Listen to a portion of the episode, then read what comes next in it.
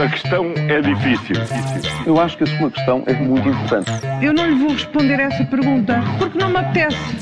Ficará eventualmente a pergunta no ar. É uma boa pergunta essa.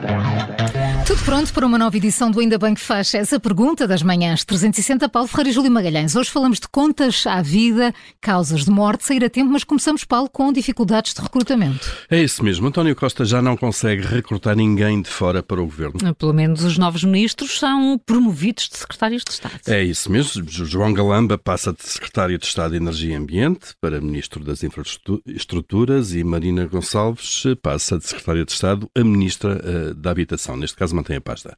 Ambos com carreiras feitas em cargos partidários ou no Estado, por nomeação e eleição em lista. Foi uma remodelação forçada e não se trata aqui de uma renovação do governo, como se está a ver.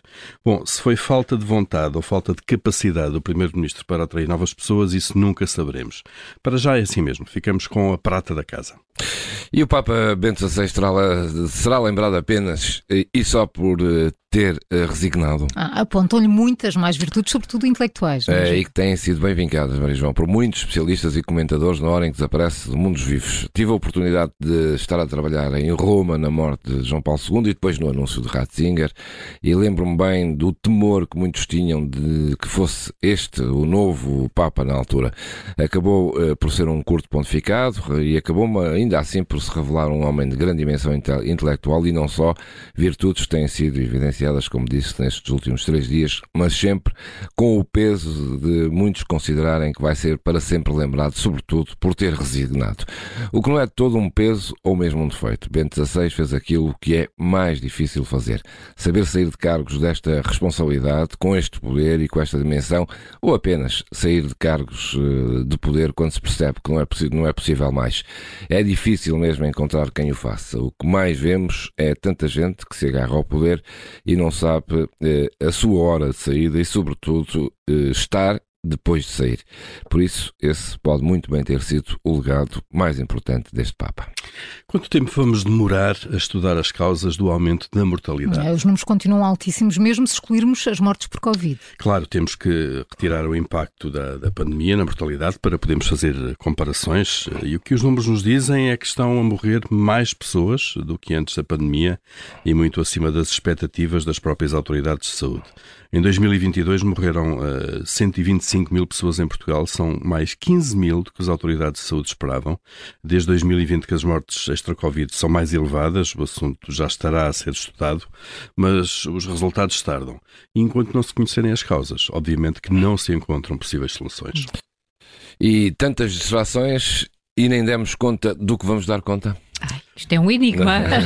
não, não estás lá. Mas é isso, uh, estás a falar do ano novo, com certeza. É, nem mais. A última semana do ano e estes primeiros dois dias absorveram tudo e todos com uma sequência de acontecimentos, alguns inusitados, outros inesperados e outros hum, mais importantes. A morte de Ratzinger e de Pelé, o escândalo da TAP, a ex-secretária do Tesouro, a queda de Pedro Nuno Santos, a tomada de posse de Lula da Silva, as enxurradas provocadas por chuvas fortes, as festas do fim do ano, Cristiano Ronaldo na Arábia, tudo isto levou, levou-nos a pensarmos que o melhor mesmo era entrar bem no ano novo.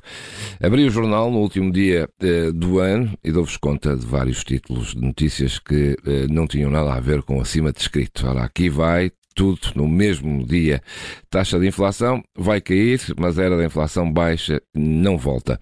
Preços dos alimentos podem, no melhor cenário, estabilizar. Preços da eletricidade e do gás com subidas controladas. Portagens sobem 4,9%. Combustíveis com o ISP mais alto. Nos transportes, turistas e passageiros ocasionais eh, eh, vão sofrer aumentos das tarifas. Preços das comunicações terão alta de 8% em fevereiro. Euribor rouba centenas de euros ao orçamento mensal das famílias e, claro, por causa do ISP, ontem os combustíveis aumentaram.